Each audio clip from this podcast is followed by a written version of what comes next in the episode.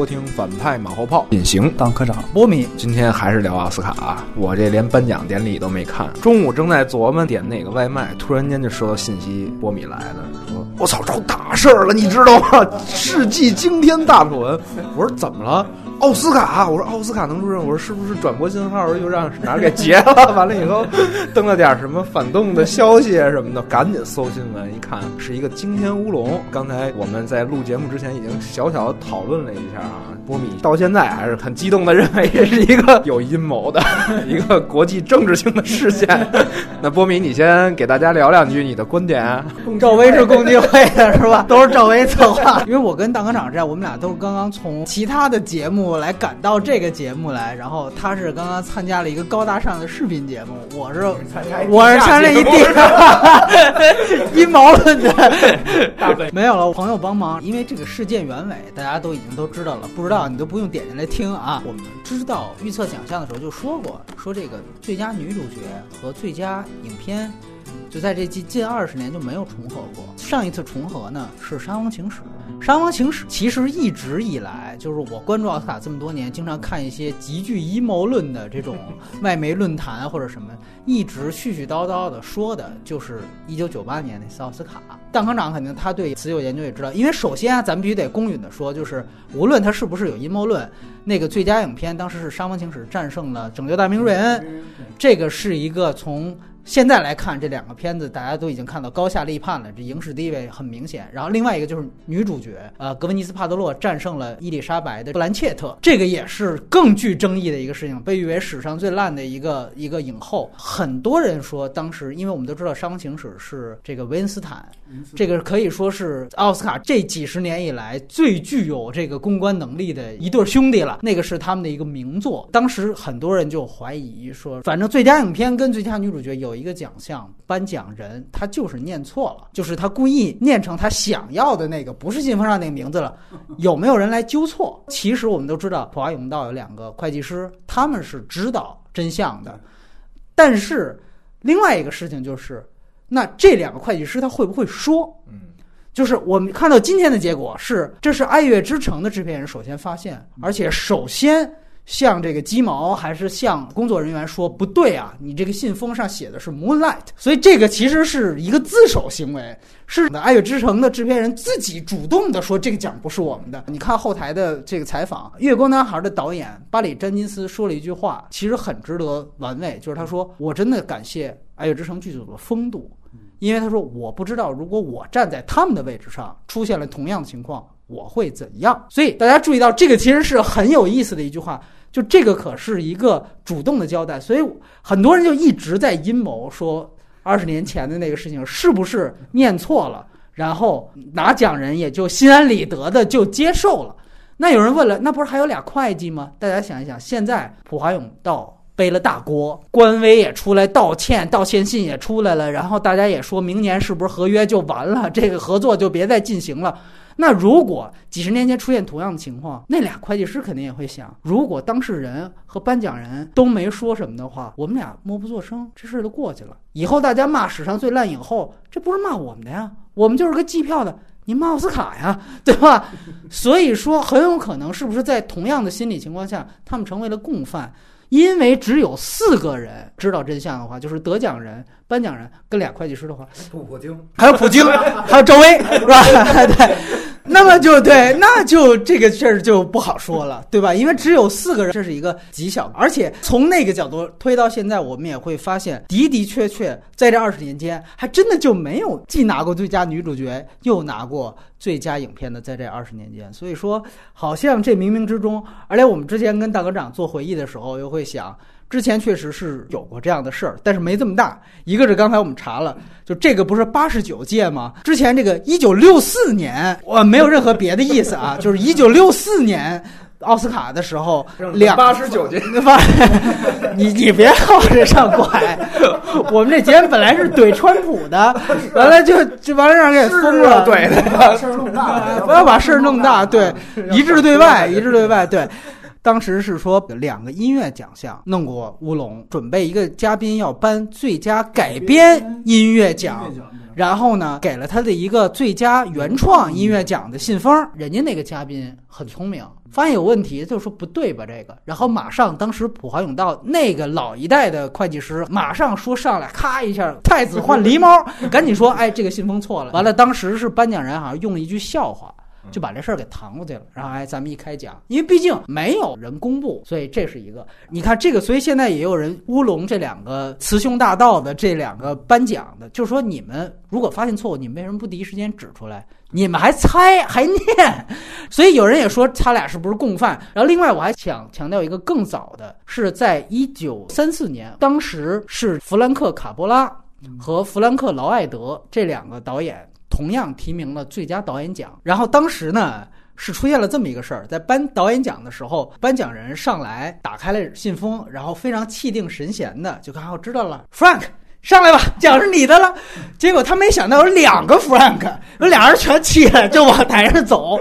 哎，完了，这时候这人说说对不起，那个是弗兰克劳埃德。然后弗兰克卡波拉就默默的就 就回忆了，那个也是确实非常尴尬的一个事儿啊。当然我们后话了，是弗兰克卡波拉后来三夺奥斯卡最佳导演奖，是美国的第一代国师的一个导演。发愤图发愤图强，对，卧薪尝胆是吧？雪耻。选了三次，所以《爱乐之城》剧组还要加油。所以这里给大家补充两个，然后加上我这阴谋论的猜测。没普京的事儿是吧？啊，普京 没交给。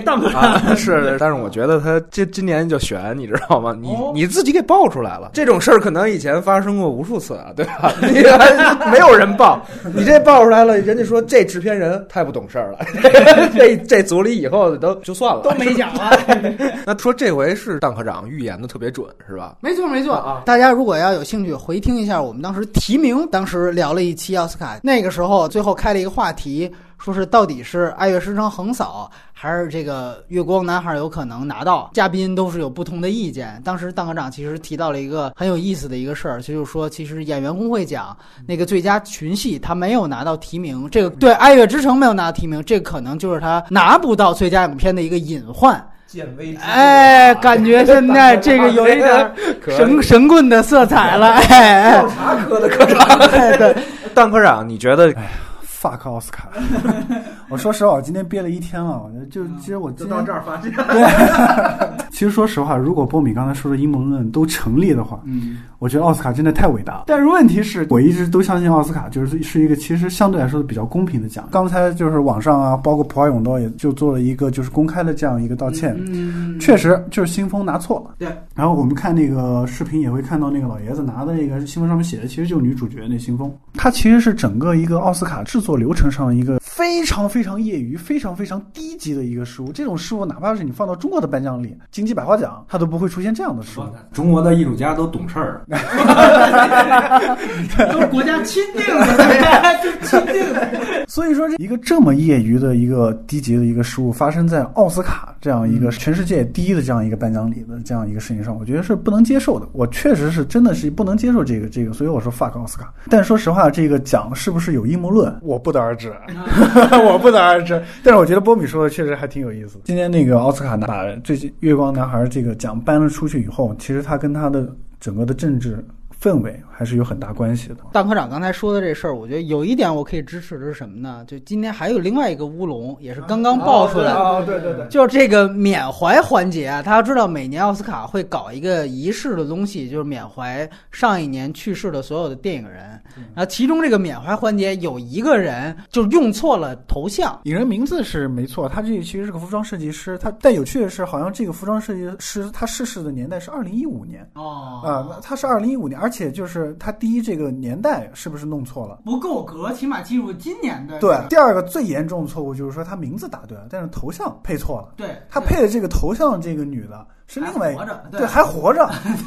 从这两个不能接受的这样两个事物来说，今年的奥斯卡的整个流程，整个的幕后的制作，它的这个过程应该是非常混乱的一个，而且包括普华永道本身也是这么多年百年历史或者一个这么大的一个会会计师事务所，对哎对四大，啊对，这个这个名声一一夜之间一夜之间就毁了，对对对。就是我们说一句网络流行，就是鬼知道美国去年一年都经历了什么嘛？发生的事情太魔幻了，不只是那个大选这个事情，还有包括像超级碗也是，啊，对对吧？格莱美史上最差一届格莱美，对。对，所以说就是你不知道美国现在经历什么样的事情，已经不能用常规的道理来来判断现在美国或者是好整个好莱坞发生的那些事情，包括现在今年的奥斯卡，从头到尾都是跟。川普跟政治有关的。今天说了一句话，我就是说，今天晚上没有人是因为肤色和性向受到歧视，受到歧视是电影本身。这个也不是说一句贬义，而是说现在的整个的那个好莱坞的形势太复杂了，包括中国元素的侵入、中国资本的侵入，对，所以它已经不再是一个纯粹的跟电影和艺术有关的一个好莱坞。大馆长说这个事儿非常对。如果你孤立的看今年奥斯卡的大乌龙是一个挺好玩的事儿，但是如果你把它所有的事情联系起来，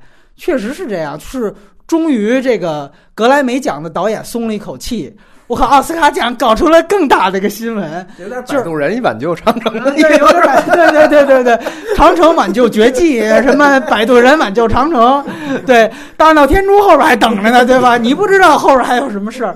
因为格莱美我们都知道，当时是出了一个 Metallic 和哪个人唱歌的时候，话筒话筒。话筒没声儿，完了之后让人家最后把话筒摔了嘛。阿黛尔，阿黛尔。啊，你说你做一个音乐奖，你唱歌话筒没声儿；你做一个电影奖，你你最佳影片颁错了，你这个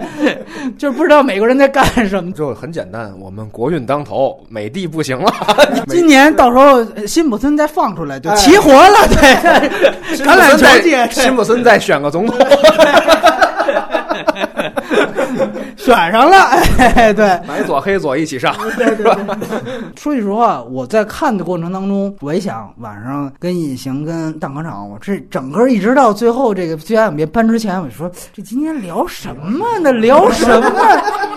我靠！后来等出这事儿，我就想这个节目时间什么能不聊？咱们把时间线压缩一下。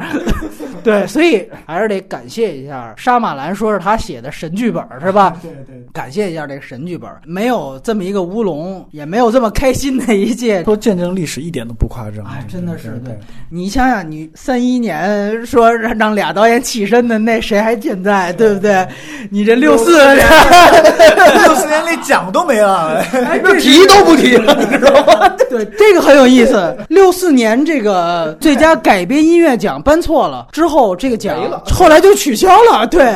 所以感觉这次颁错了，是不是也该取消了？是吧？真是见证了历史。而且我猜明年甭管大热提名片有什么，开场秀必会拿这个事情开心。我觉得。包括那个颁最佳影片之前，这个颁奖嘉宾也有可能拿这个做做做梗。你你你记得有一次是安德里安·布劳迪获得最年轻影帝，然后他上来激吻了那个哈里贝瑞，然后当时就被吐槽。第二年他来颁奖的时候，他就拿了一个口气清新剂，先喷了一下，对，对，太经典了，就说 啊，接下来我来颁女主角，对。啊，那咱就事儿就就是聊一聊，对于这一届奖项上满意的和不满意的。个人最满意的是《海边的曼彻斯特》那两个奖吧，一个原创剧本，一个对一个影帝。剧本奖我喜欢呢，是因为他的那些最好的部分是没有写进剧本的那些留白。然后凯西的这个影帝的话，我觉得我真的很喜欢凯西这一群人，就是凯西、小本、他的哥哥，然后马达，然后皮特，然后还有那个科努尼，他们就是被称为好莱坞新鼠帮嘛。我我特别喜欢这群人，因为他们之前也说，就是这群人他们是现在掌握了话语权，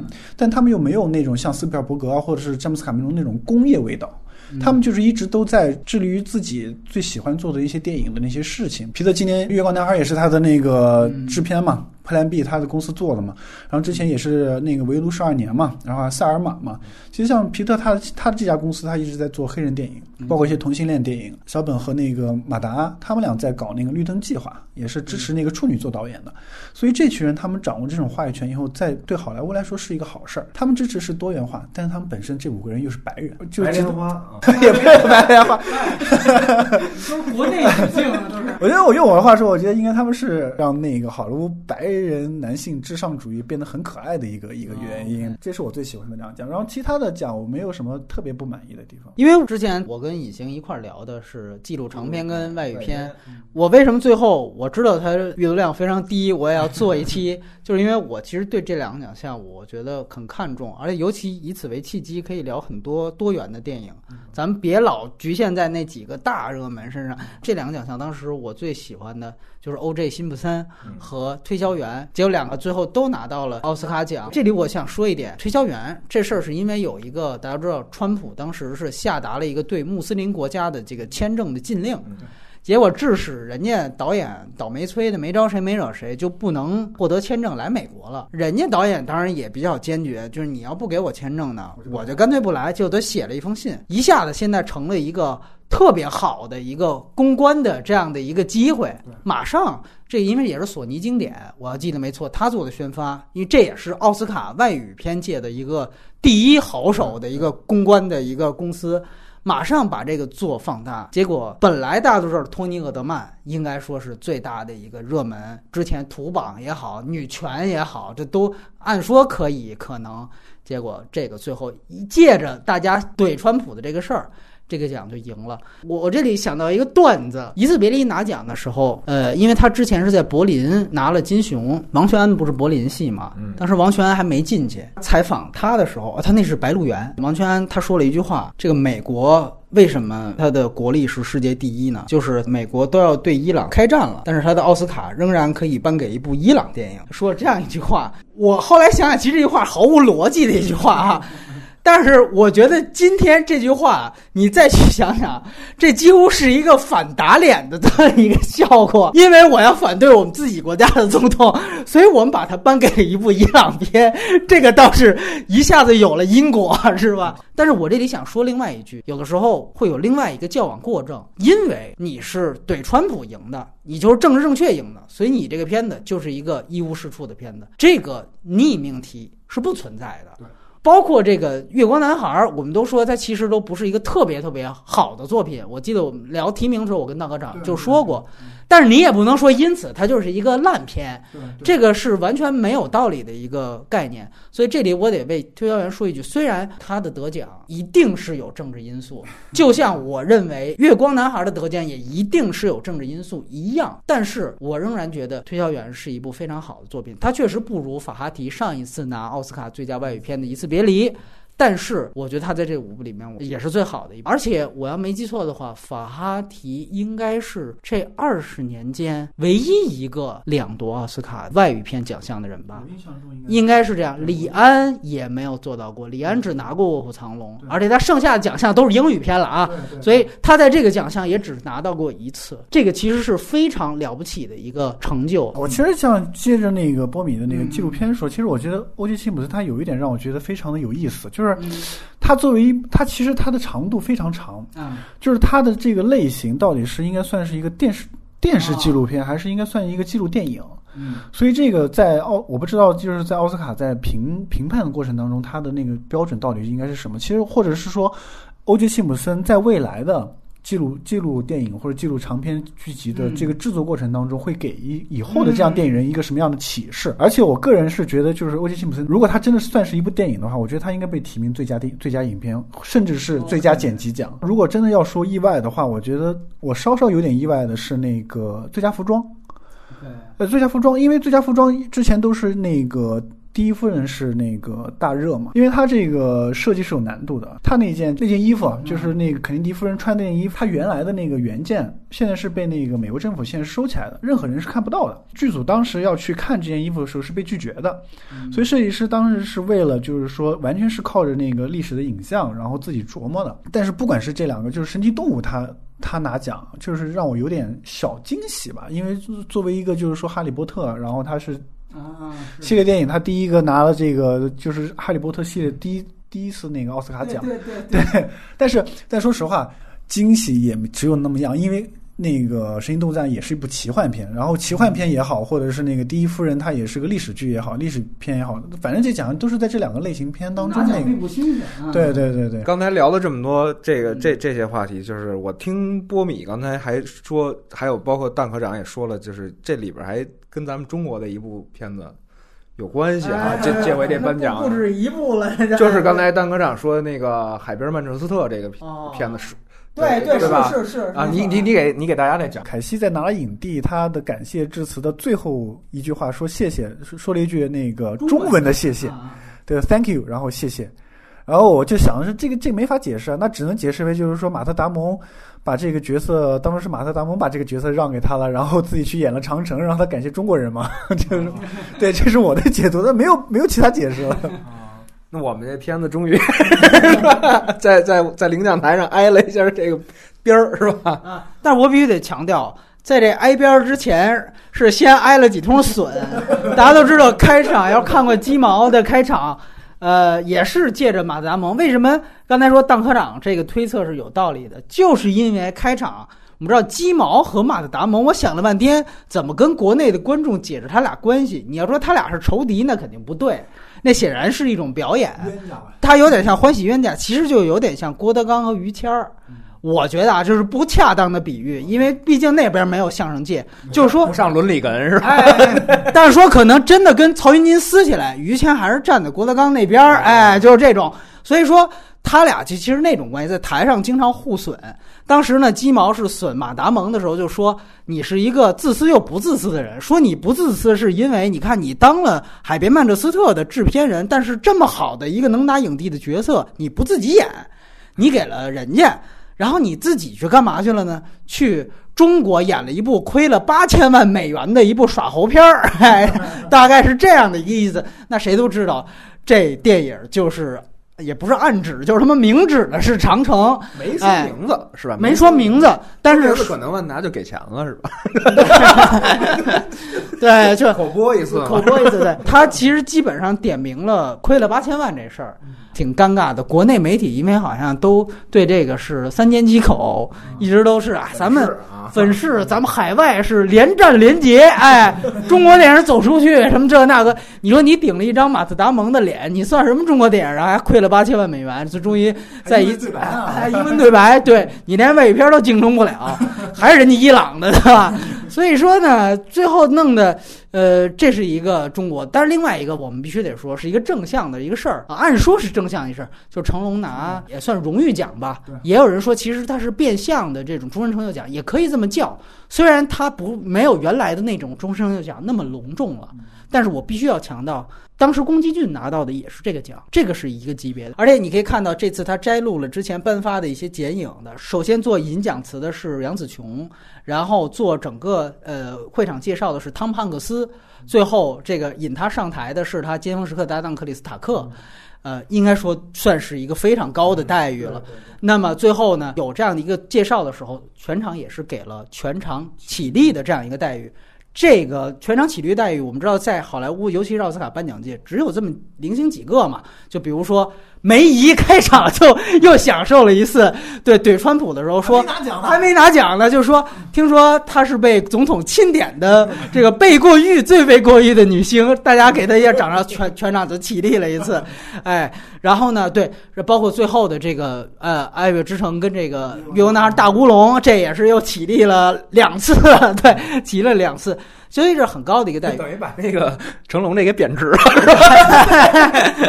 我觉得最贬值的是，或者说不贬值在哪儿？就是说，呃，在这个颁最佳呃这个就终身成就奖引荐，不说颁颁奖引荐的时候，当时这个整个引荐的这个嘉宾。呃，应该说了一些话，大概是略带调侃的说了一下成龙，包括他跟中国现在的这个这个关系。那一段的时候，咱们的一个呃，就所谓的官方买了版权的这个平台芒果 TV 是做了这个彩虹条和这个消字幕处理的。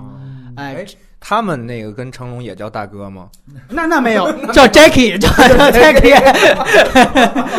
其实我觉得。他能得到这种调侃，是说明就是人家把也把他当自己人，当自己人，对，要要不然的话，那么这规规矩矩的啊，你就颁个奖吧，其实就是很见外了。我觉得对对对对对而且就是说，呃，大家别忘了，本来他在那边演就是这个动作喜剧片嘛，就大家也觉得他是一个耍宝的这样一个人。然后另外一点呢，我想强调就是，呃，这是两次调侃长城跟成龙，那另外一次呢是这个万达广场，我不知道大家有没有注意，在里边有一个植入，就是它这里面有一个小环节，是它呃大概是讲全世界的影迷对于电影院的这样的一个感受。就是觉得电影院是最棒的这个观影场所，然后最后配了一段天堂电影院什么的这个这个这个放映啊、这这这个这个素材，大概是这么一个一个事儿。然后他选故意选了外国人，选了一两个意大利观众，选了一一两个法国观众，还选了就是一两个中国观众。因为你一提到电影院票房，那你不选中国观众，你你你这说不过去呀、对吧？衣食父啊母，衣食父母，哎，对对，马特达蒙的衣食父母，对对，没有君子不养艺人，是吧？没有国师贡献的那那些片酬，你怎么能拿这些钱去拍《海边曼彻斯特》，对吧？你这是一套供养链，对吧？你那是，所以说呢，爱的爱的 爱的对，所以说呢，对啊。那么于是乎，呃，当时是给了万达广场的一个这个特写的 logo 的镜头，而且是给了钱的。这个我觉得真的是给了钱了，就包括他对中国资本的态度，你会觉得其实非常的模棱两可、暧昧暧昧。就你一方面你去调侃，比如马特达蒙，你演了一部赔钱的片子，你是一赔钱土豪老板去了，真真装孙子呀，你知道吗？另外一方面呢，你给成龙了一个这个宫崎骏这个级别的人能拿到的奖，然后另外一个是呢，你又在这个素材里面直接给万达广场这样的一个特写，那你这是什么意思呢？对吧？那长城不是万达投的吗？对吧？就是说你还没撂下碗呢，端着碗就骂娘，是吧？当然你，你要明白，就是素材组，素材组编剧是编段子的，编段子的，然后这个颁奖的颁奖，他们不是一类人。这个，但是由于最后大家不是这么，大家你就是这种集体无意识，恰恰才反映出来，就是整个这个社会当中的一种一种现，是不是？这个给万达的这个画面，还是因为那个咱们王健林王总说了，就是要跟川普对 K，是不是？就是让他、哦让他敌人的敌人对 让他谨慎着点儿，对吧？是不是？所以这奥斯卡的人也开始这远交近攻，是不是？而且呃，大科长应该知道，就是之前呃，这个万呃就是万达要十亿美元收购金球奖，然后失败了嘛？失败了。对，失败了，是不是？这个奥斯卡也说，哎，既然你金球奖失败了，我们这儿赶紧 普华永道也个，对，所以以后也许那很快，我觉得如果要是王总可以的话，那那我觉得以后搞个乌龙，咱们长城也好。包括景甜的奥斯卡之路，这是不是就可以可期了，是吧？就是可能要做一期节目。那就不是一期节目了。其实早就早就想把那个奥斯卡不是，早就想把奥斯卡放到中国来办了，你知道吗？因为因为就我知道，最近很多人都说那个，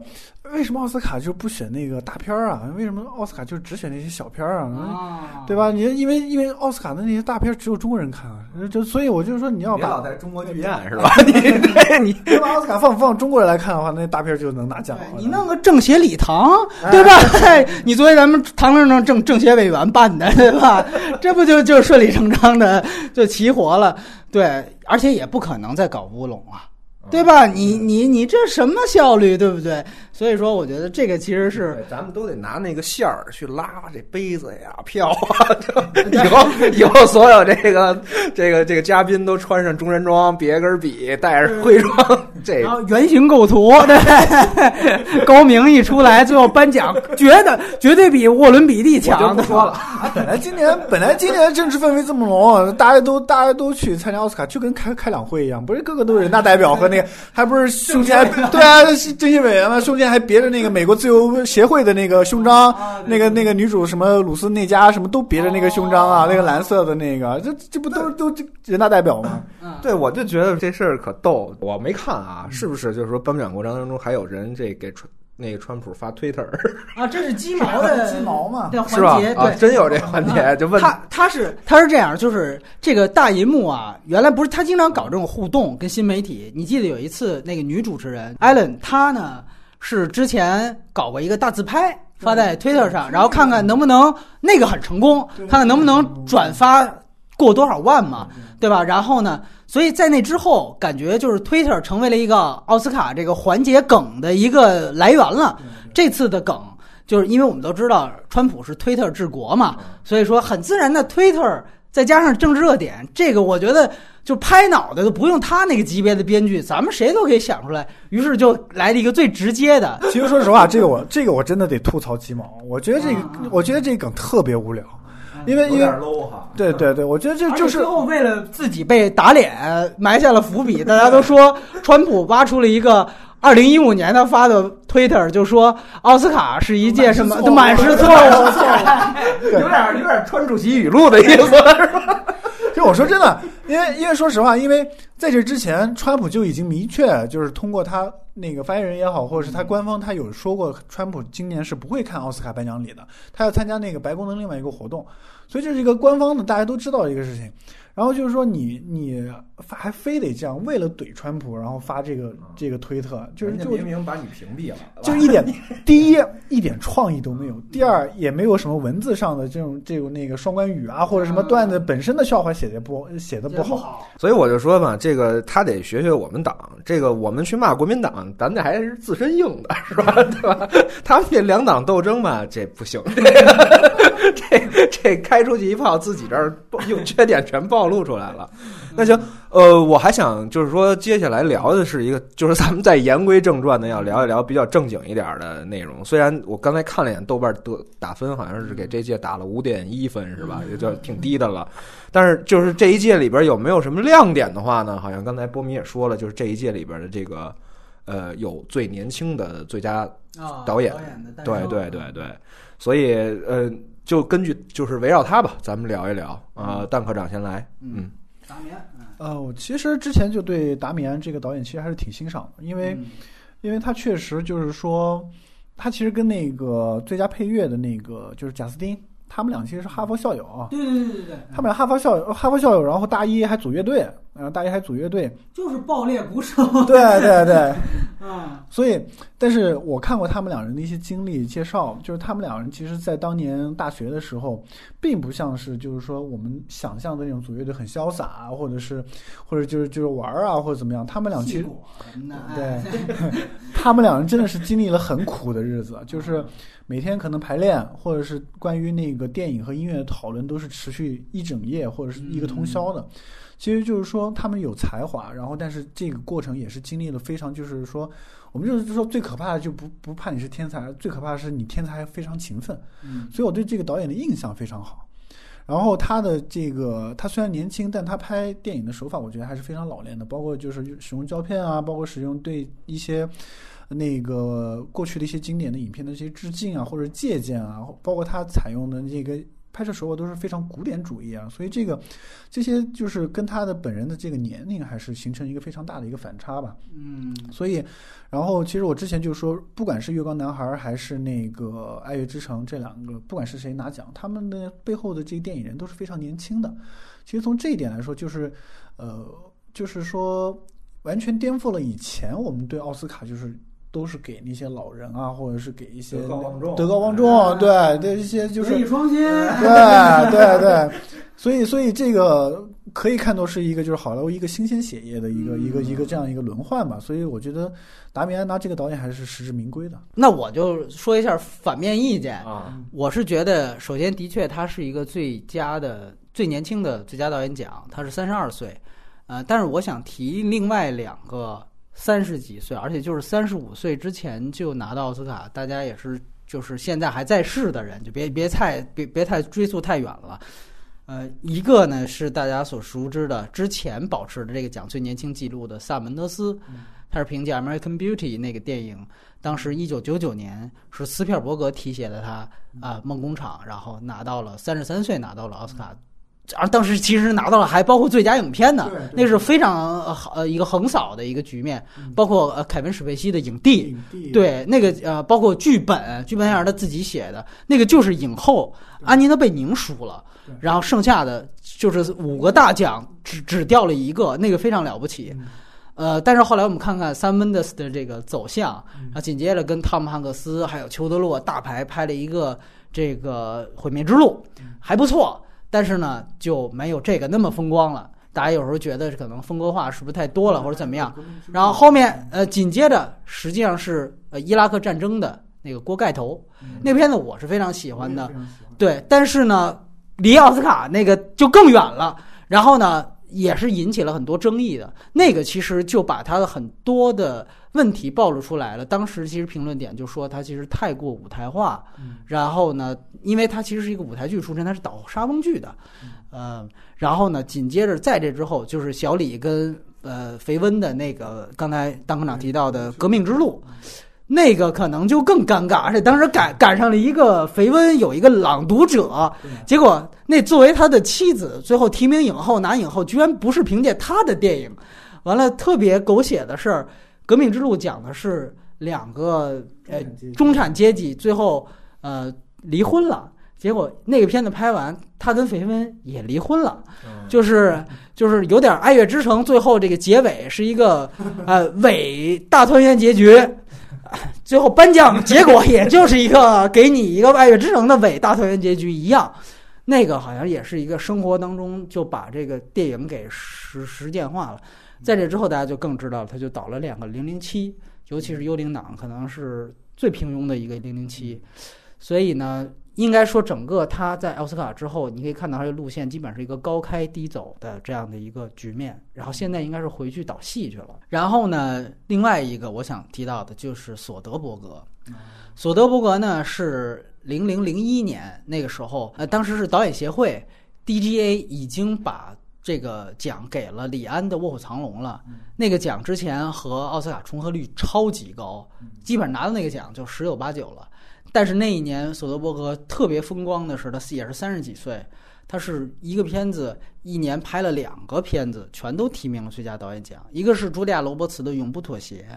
还有一个就是《毒品网络》，两个提名，大家又觉得，首先这就已经很风光了，五个导演奖你李一人占俩，完了你还才三十几岁。然后二来呢，大家会想你是不是俩就分票了？然后 DJ 已经给李安了，结果最后居然他就凭借 Traffic 就是毒品网络就拿到了最佳导演奖，而且那个他赢了，除了李安，还有另外一个可能更众望所归的就是决斗士的导演雷德利·斯科特，对。他赢了雷德利·斯科特和李安，而且那是雷德利·斯科特应该说最接近最佳导演奖的一次。啊，如果李安是一个外籍人，本来得票就不高的话，那你可以想想而知，那是多么风光的一件事情。然后，而且我们都知道，他大概是二十多岁就已经拿了戛纳金棕榈，这是一个非常牛逼的成就。李安也没有这个成就，就是呃，三十五岁之前把世界上最牛逼的所有奖都拿了，《性谎言录像带》、戛纳金棕榈，然后这个最佳导演奖，这个这个 Traffic。然后后来我们看看 索德伯格去干嘛了？他去倒了十一、十二、十三罗汉。然后呢，他中间有几次试图想回颁奖季，比如切格瓦拉，比如说一些他很用心作品，但其实都不够成功。然后最后再到最近几年，甚至有一次是他跟马特·达蒙还有道格拉斯的《烛台背后》，对吧？这些应该说都很难讲是非常成功的作品，感觉就是一个江郎才尽的。所以我总还是因为觉得奥斯卡是伤仲永伤 仲永一方面，而且大家都知道影后是有什么影后衰三年，原来有这么一个说法，包括尼克尔基德曼当时拿完时时刻刻之后跟影后魔咒对嘛，影后魔咒以后魔咒对对对，这是毒毒药嘛？其实我觉得年轻拿奥斯卡导演奖这么重量的奖项，特别年轻。包括我再举个例子，就是汤姆霍伯拿奥斯卡也不算太老吧，也是四十出头拿的。我要记得没错，国王的演讲。你看他后面干嘛去了？好像也就那么回事儿了。包括艺术家那个导演，因为他不会英文，好像是这个是一个重点。往往是那种，比如说。特别老，你比如说多年媳妇儿成婆，斯皮尔伯格前面紫色输了一踢输了，最后辛德勒拿了，你看他是斯皮尔伯格，对吧？然后斯科塞斯那就更别提了，好像真正的大师，当然还有另外更更高 level 大师是一生都没拿过，对吧？那就是希区柯克和库布里克那个级别。所以我觉得确实我们也要看，就是小时了了，大未必佳，是在于，而且呃，我必须还是那句话，就是他前面三部片。呃，包括他最早的一部《长椅》，还有《暴力鼓手》，以及这部，全都是关于音乐的，甚至都有爵士的这个元素。离了音乐，它还行不行？我们不知道，对吧？下一部，他是尼尔·阿姆斯特朗的太空片了，那是第一人人物传记，还是高司令演？你这个演技，我也是比较担心啊！你能不能演传记片？你还能不能就是说有这样的奖项？这个真的说不定。你我就记得当时，像像比如说纳米沃茨。有一次凭借什么《海啸奇迹》，当时提名了影后。当然又说那届虽然不是你本命，没关系，你下一年有一个大传记片，戴安娜王妃。结果好家伙，下一年直接奔着金酸梅就去了，对吧？然后另外一个例子就是迈克尔基顿说两年的最佳影片的主演《鸟人》和《聚焦》，说都没拿到影帝，没关系，你下一年有一个麦当劳的传记片。叫什么大创业家，对吧？说今年影帝就是你的，就你看现在影儿都没有，所以我觉得这个是不是明后年还是他？所以你现在再去想伊纳里图，那真的是了不起的成就，而且确实，如果你要是论调度，我还是那句话，其实两个人是还是有着挺一个级别的差距吧。我个人觉得，嗯嗯，那个我补充一下，就是其实我觉得波米说的那个。其实是点明了它中间背后有一个变化，那就是以前那些老导演和现在的导演，他有一个变化，就是说社交媒体的这样一个影响。就是现在的为什么就是现在得奖，包括影后得奖的那个年龄，包括导演得奖年龄越越来越年轻。其实它跟其实它跟整个的公关，整个奥斯卡的公关，或者是它的那个这个这个整个社交媒体的这个影响是有关的。年轻化，对年轻化，包括其实你看，呃，女主，女主她的。呃，今年的那个艾玛斯通，然后去年的那个布丽娜尔森，然后那个大表姐，他们的职业生涯的道路其实差不多的，就是就是一年一部商业片，然后有商业片接商业片，然后再接一部那个对冲号片，然后再而且要在那个社交媒体上保持一定活跃度，所以他们职业生涯是非常相像的。包括现在的导演也是，其实像那个伊纳里图，其实他的。他能拿奖，其实也是跟他的影片在社交媒体上的那个炒，就是整个的炒作有关系。对对，他他对对，他他的整个的那个就是就是炒作的声音，他其实也是也是有关系的。所以，呃，我觉得我我我很赞同波米是刚刚说的，就是说可能以前的那些。导演那些大导演都是一步一步的，在没有这样的一个外界的干扰情况下，他就是认真的做电影，对熬出来，对熬出来的。但是现在我不能说就是说现在就是不好，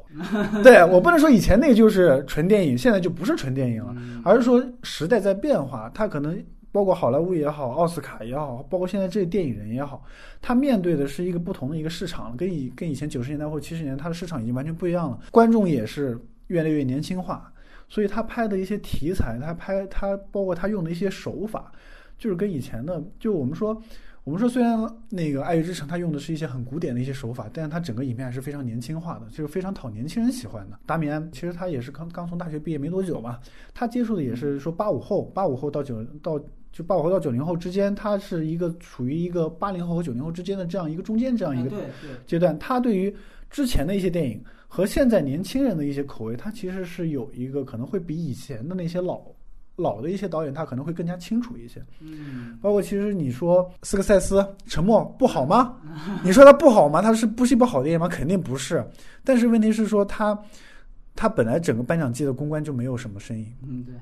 所以然后那个，而且老又是老马自己个人的这样一个执念，他想拍了那么多年，一个关于宗教，一个关于信仰，但现在年轻人他不爱看，或者说他整个的，他整个他整个就没有市场嘛，嗯，所以所以现在的奥斯卡，如果以奥斯卡的现在这样一个变化来评判这些最佳最佳影片或者是最佳影人的话，他已经不再是跟艺术已经关系，我们说可能跟艺术关系没有那么纯粹了。嗯，对，这是我的意见。就更多的是可，更多的可能是社会性的一种反应，是吧？集中反应，你是说，是这个意思吗？对，就是对，包括今年的整个的那个政治氛围嘛，就是，嗯，所以说，我觉得这个事儿就是说，呃，当然，嗯，回到奖项本身啊，我刚才其实忘了提，就是我有点觉得不太满意的一个奖，我现在想跟戴馆长讨论，就是。呃，因为我知道你提到呃《爱乐之城》使胶片这个事情，但说句实话，摄影奖那个奖我有点没想到。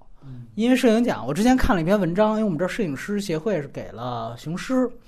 呃，雄狮我看了一下他的整个的那个介绍，因为我们看的都是颁奖季的那个评委版资源，真的是看不出什么门道来。我看了他那个文章的时候，我觉得确实那个很牛逼，就是说雄狮是一个基本上是以实景为主，但是它是在实景里面的人造打光模拟的，让你完全完全全看不出来。就是你以为它是一个完完全全现实主义的拍法，就就跟小五一样，那其实完全不是，全都有打光。然后那个打光就能够，以前撞车也是这样，它比撞车可能更进一步，就是说这个得益于一个新的技术是啊 LED 的那种便携，哦，就是 LED 灯的便携，就是他们看了几个，就是那种结构是可以把，因为他们不是在好多印度的那种外景，就贫民窟的外景，是可以把那个 LED 的灯架在那个印度那个突突车的后边，就可以达到一个极强的便携性，但是同时这个光照的这个亮度是可以。非常达标的，就是他做了为了这个电影做了很多这方面机械的这样的一些发明，这个是非常了不起的。然后另外一方面，我们都看到了，就是呃，这个月光男孩儿三个片段用了三种不同的这个模拟胶片的质感，啊，确实你后来你看了高清资源，你会觉得非常非常呃非常非常棒。那沉默。那是沉默唯一一个 拿到的奥斯卡的 摄影奖，呃，也是非常的棒，而且那个摄影师，摄影师也是老炮了，非常牛逼的一个摄影师，原来是《色戒》和《巴别塔》巴巴别塔的摄影师。我说句实话，所以在这样的一众的强片里边，《爱乐之城》，我们只能记得它最浮夸的长镜头，包括模仿我是古巴的水下的那个三百六十度的甩。但我觉得，如果就凭借这样几个非常刻板的。这种耍范儿的镜头，我们就给到这个片子这个奖项的话，它是我觉得是难以服其他的这几个那么牛逼的形式胜了内涵是吧？呃，其实我是这么看的，因为呃，其他几部刚才说的其他几部影片，他们都有他们在除了摄影之外，还有各自很强的地方。嗯，就包括《月亮男孩》，他有剧本嘛，他有剧本，他有表演或者沉默呢。但但是但是，我觉得我个人认为就是。《爱乐之城》之所以能拿摄影奖啊，是因为这个摄影让这个影片如果没有摄影的话，这个影片可能要减两星。OK，对，因为他的舞蹈，因为他所有的舞蹈场面，他的都很一般，都很一般。我之前就说了嘛，就是他舞蹈很跳的很烂，又没有编排，然后两个人又跳的不好，然后又不是很专业，他只能靠摄影和意志。嗯，所以我是觉得，就是说，《爱乐之城》它很大的功劳就是在于，如果我我给他三星的话，一星给导演。然后另外两星就是给摄影和译制哦，所以他的摄影其实是对于《爱乐之城》这部影片它本身的这个质量提升是非常高的，包括他使用胶片也是他的整个就是包括还原那个洛杉矶的那些美景啊，包括他的服装啊这些东西，包括还有就是除了除其实除了他长镜头和那个。调度以外，另外还有一点，他在选择胶片这个方法上，他做了公关。其实九部提名里面，不止他一部做了是胶片拍的。嗯，对。其实还有一部是隐藏人物啊。啊，对。没有任何人知道。对对对，他是。樊好像也是也是吗？樊梨是最佳，是是胶片。是胶片拍的是吗？樊梨的摄影师是是一个女摄影师，但是她没有得到提名。对。对，所以你你就看。就是属于这个酒香还怕巷子深是吧？你你你不宣传这个，其实感觉好像是我用胶片，我现在已经是稀有动物了。其实九部里边三分之一都是胶片，呃，就是这就还是说你说这个对，就是它胶片你得说出来，对对对。其实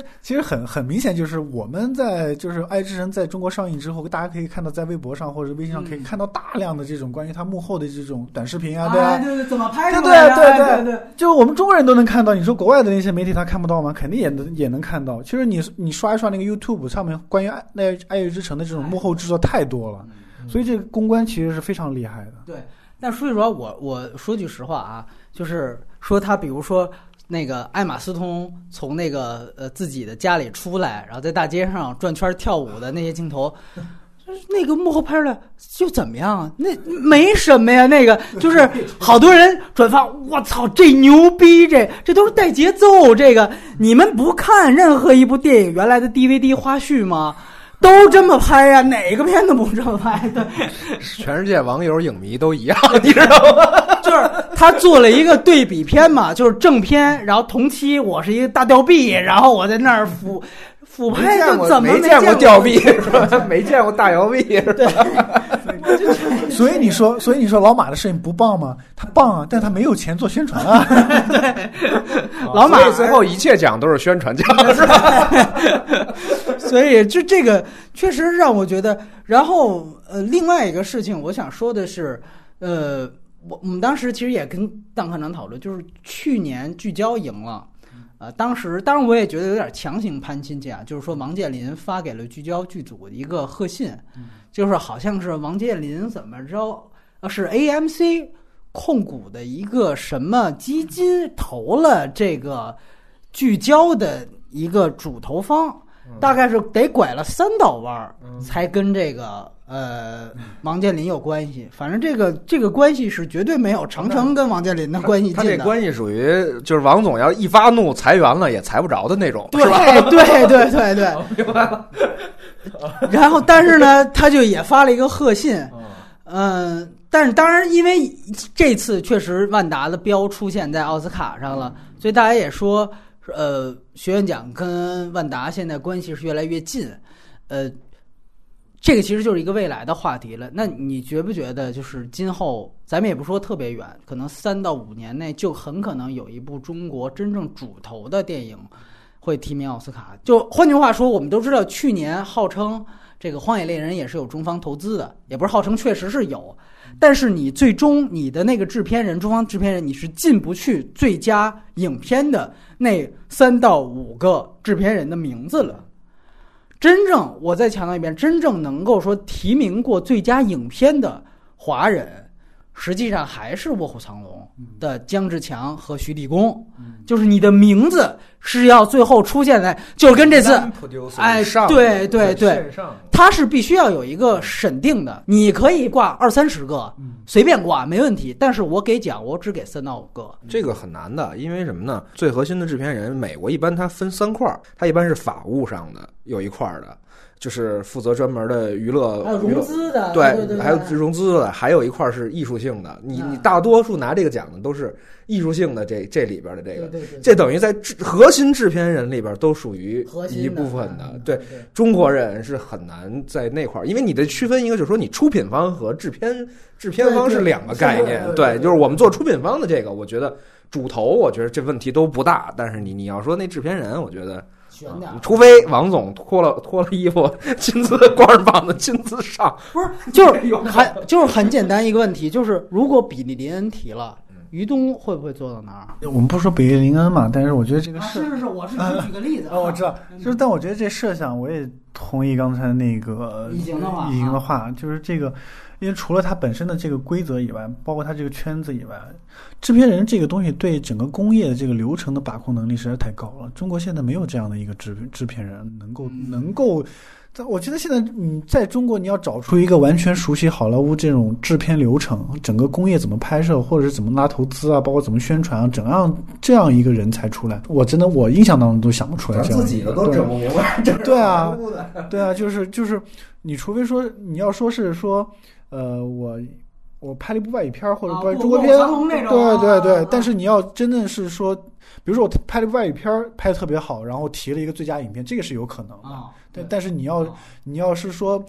呃，因为制片人这个东西确实是代表了好莱坞最核心的一个话语权和最核心的一个部分，因为现在好莱坞是制片人制片人制嘛，对对，跟咱们很难进，是吧？哎，咱们中咱们中国现在是导演制，导演中心制。但但是刚但是刚才波米提到的这一点吧，也是一个特殊情况，就是说你你他在好莱坞来讲，这个其实区分的特别清楚。你是经经理人的话，就是说你是大片场经理人，人家是不会去在项目当中占占占这个的席位的。但是你像比利林恩这种片子，于东参与，他也只是负责了马盘子，就是在后边执行，他是不他是不去负责执行的。那你在这个时候，审核他真的是有可能哦说他他在这其中之一，你知道吧？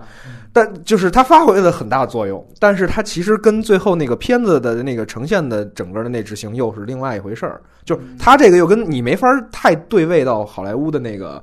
那那里边的体制，因为好莱坞只有两种大厂牌，它的是金字塔式结构的，一层一层的；还有一种是小小厂，小厂我我这个老板本身也是制片人，就是我一方面又做一哥，一方面我得前面前线打指挥打仗去。但是在中国，你看姜志强他们是真的是这么干的，但是别的老板可不是这样的。对，而且你特有意思，就是你知道当时《卧虎藏龙》是三方吗？中国大陆姜志强他们就香港，还有这个哥伦比亚索尼。但是最后其实提最佳影片的最后审核通过的三个制片人，其实。呃，两个是中国人，徐立功跟姜志强，另外一个呃是索尼的，就是大陆这边这个没有，所以这个其实是非常有意思的一个事儿。呃，当然了，我说这个意思其实也是呃觉得那看来就是没戏了呗，就是 感觉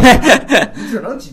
寄希望于那个于总这种，安这 就攀一个已经在好了。对，我想强调就是，虽然我们都说布拉德皮特啊这个那个，但其实。月光男孩这次他虽然是挂了监制，但是他也不是核心制片人，所以你看他这次没来，对对吧？他这个最后上台没他，他是那个，但是那一次就是逃离德黑兰，乔治克鲁尼是上台了，哦，就是维奴十二载，他是他是。手握小金人的，对，所以你看这还是不一样。好像塞尔玛也是，他是一个核心制片人，对吧？然后这一次他好像是退居二线了，也不是怎么着。那因为他那个 Plan B 那个公司，他现在就是他并不是说自己做老板，他是给了另外两个人，一个男的，一个女的的做老板。Plan B 是两个人，所以他们在这个制制作过，我只能说是，只能说布拉德皮特他是整个这个，呃。就是说，月光男孩他之他能够拍的这样一个核心的这样一个人物，因为他是幕后推手嘛，他，但他并不是这部影片马盘子的是吧？对对对对，就是他有他的支持才会有这部影片，但并不是说这他是这部影片的核心制片人，他不是他跟这个影片的制作可能没有什么太大关系。对，就是包括《海边曼彻斯特》那个提名制片人提名里也没有马特·达蒙，对吧？只是这个鸡毛老 拿他开涮，对，但其实他也是一个马马盘子的人。对，所以这个我觉得是是一个，就是刚才就说那特例，我突然间想起来，他大概类似于就是说建国大业这片子要拍，咱们韩总直接挂帅一下，这个就是很难会发生的事儿，对吧？就是你没法说这种线，他真发生了，他没准儿你的愿望就达成了，你知道吧？又不是我，又不是我去，是吧？那也是你，你作为一个制片系的，你应该先努力一下，对吧？到时候。到时候要是先定，先定小，到时候万一念错了，你也不下去。对，你就别那么老在那儿装摔倒，哎，戴手套，戴手套，哎，我也我没戴上，我这对对，就是这种。然后最后我想抛给到四五季最超前的，永远在这一届颁奖之后两个小时就能发出下一届的。咱们。